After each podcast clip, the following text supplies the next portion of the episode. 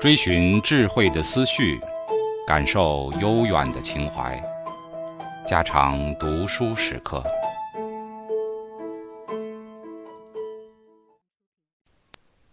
正说着，门帘一动，白老太太道：“是谁？”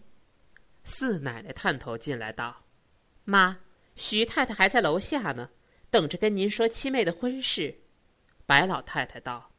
我这就起来，你把灯撵开。屋里点上了灯，四奶奶扶着老太太坐起身来，伺候她穿衣下床。白老太太问道：“徐太太那边找到了合适的人？”四奶奶道：“听她说的怪好的，就是年纪大了几岁。”白老太太嗨了一声道。保罗这孩子今年也二十四了，真是我心上一个疙瘩，白替他操了心，还让人家说我，他不是我亲生的，我存心耽搁了他。四奶奶把老太太搀到外房去，老太太道：“你把我那儿的新茶叶拿出来，给徐太太泡一碗。”绿羊铁桶子里的是大姑奶奶去年带来的龙井，高罐里的是碧螺春，别弄错了。四奶奶一面答应着，一面叫喊道：“来人呐，开灯呐！”只听见一阵脚步响，来了些粗手大脚的孩子们，帮着老妈子把老太太搬运下楼去了。四奶奶一个人在外间屋里翻箱倒柜，找寻老太太的私房茶叶。忽然笑道：“咦，七妹，你打哪儿钻出来了？吓我一跳！我说怎么的？刚才你一晃就不见影儿了。”保罗细声道：“我在阳台上乘凉。”四奶奶咯咯笑道：“害臊呢！我说七妹，赶明儿你有了婆家。”凡事可得小心一点儿，别那么由着性儿闹。离婚岂是容易的事儿？要离就离了，稀松平常。果真那么容易？你四哥不成才，我干嘛不离婚呢？我也有娘家呀，我不是没处可投奔的。可是这年头，我不能不给他们划算划算。我是有点人心的，就得顾着他们一点儿，不能靠定了人家，把人家拖穷了。我还有三分廉耻呢。白流苏在他母亲床前凄凄凉凉跪着，听见了这话，把手里的绣花鞋帮子紧紧按在心口上，戳在鞋上的一枚针扎了手也不觉得疼，小声道：“这屋子里可住不得了，住不得了。”他的声音灰暗而轻飘，像断断续续的晨灰调子。他仿佛做梦似的，满头满脸都挂着晨灰调子，迷迷糊糊向前一扑，自己以为是枕住了他母亲的膝盖，呜呜咽咽哭了起来，道：“妈，妈，您老人家给我做主。”他母亲呆着脸。笑嘻嘻的不作声，他搂住他母亲的腿，使劲摇撼着，哭道：“妈，妈！”恍惚又是多年前，他还只十来岁的时候，看了戏出来，在倾盆大雨中和家里人挤散了。他独自站在人行道上，瞪着眼看人，人也瞪着眼看他。隔着雨淋淋的车窗，隔着一层无形的玻璃罩，无数的陌生人，人人都关在他们自己的小世界里。他撞破了头也撞不进去，他似乎是磨住了。忽然听见背后有脚步声，猜着是他母亲来了，便竭力定了一定神，不言语。他所祈求的母亲，与他真正的母亲，根本是两个人。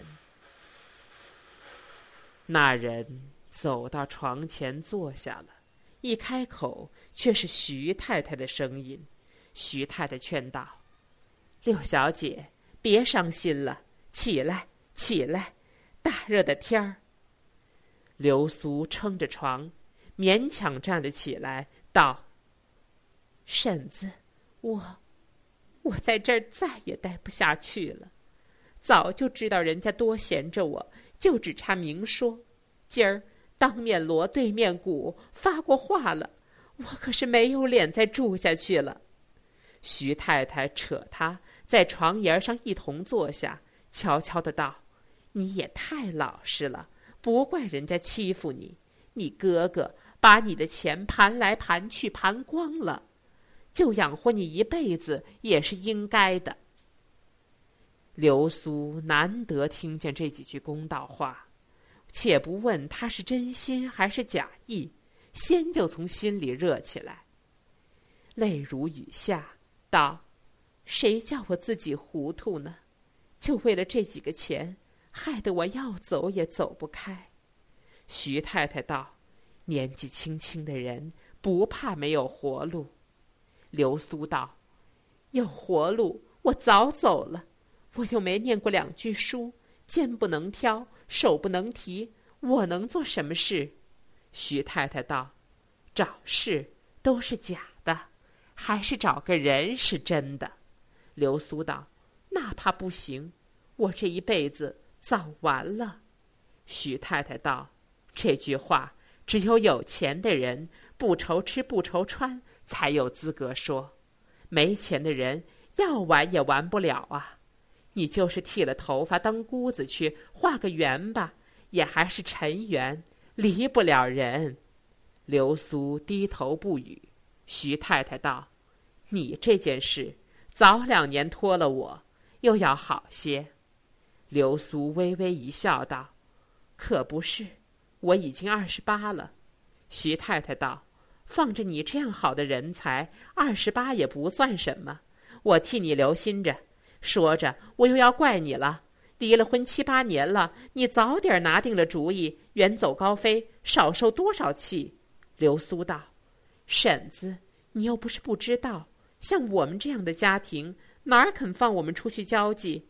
倚仗着家里人吧，别说他们根本不赞成，就是赞成了，我底下还有两个妹妹没出阁，三哥四哥的几个女孩子也渐渐的长大了，张罗他们还来不及呢，还顾得到我？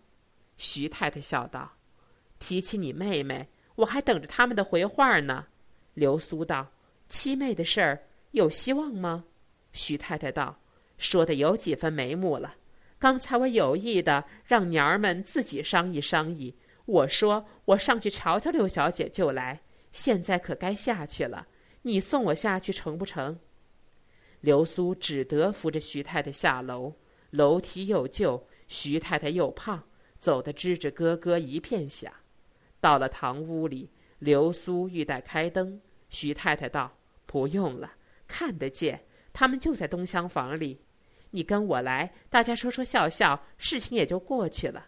不然明儿吃饭的时候，免不了要见面的，反而僵得慌。刘苏听不得“吃饭”这两个字，心里一阵刺痛，硬着嗓子强笑道：“多谢婶子，可是我这会子身子有点不舒服，实在不能够见人，只怕失魂落魄的，说话闯了祸，反而辜负了您待我的一片心。”徐太太见刘苏一定不肯，也就罢了，自己推门进去。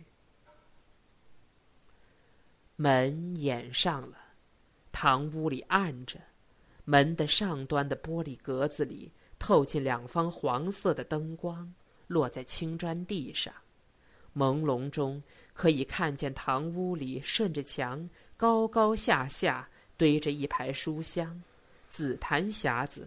刻着绿泥款制，正中天然机上玻璃罩子里搁着珐琅自鸣钟，机过早坏了，停了多年。两旁垂着朱红对联，闪着金色寿字团花，一朵花托住一个墨汁淋漓的大字，在微光里，一个个的字都像是浮在空中，离着纸老远。流苏觉得自己就是这对联上的一个字，虚飘飘的不落实地。白公馆有这么一点儿像神仙的洞府，这里悠悠忽忽过了一天，世上已经过了一千年，可是这里过了一千年也同一天差不多，因为每一天都是一样的单调与无聊。流苏交叉着胳膊，抱住他自己的景象。七八年，一霎眼就过去了。你年轻吗？不要紧，过两年就老了。这里青春是不稀罕的，他们有的是青春。孩子一个个的被生出来，新的明亮的眼睛，新的红嫩的嘴，新的智慧，一年又一年的磨下来，眼睛钝了，人钝了，下一代又生出来了，这一代。便被吸收到朱红洒金的辉煌的背景里去，一点一点的淡金，便是从前的人的怯怯的眼睛。流苏忽然叫了一声，掩住自己的眼睛，跌跌冲冲往楼上爬，往楼上爬，上了楼，到了他自己的屋子里，他开了灯，铺在穿衣镜上，端详他自己。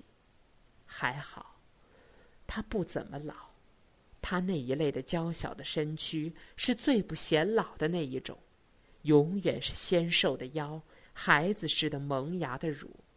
他的脸，从前是白的像瓷，现在由瓷变为玉，半透明的，青青的玉。夏寒初是圆的，近来渐渐尖了。越显得那小小的脸，小的可爱。脸庞原是相当的窄，可是眉心很宽，一双娇滴滴、滴滴娇的清水眼。阳台上，四爷又拉起胡琴来了，依着那抑扬顿挫的调子，流苏不由得偏着头，微微飞了个眼风，做了个手势。他对着镜子这一表演。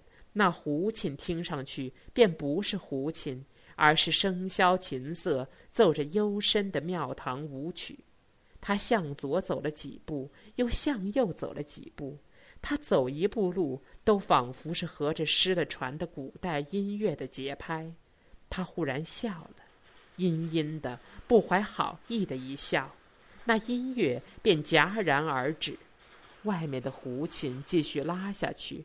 可是胡琴诉说的是一些辽远的忠孝节义的故事，不与他相干了。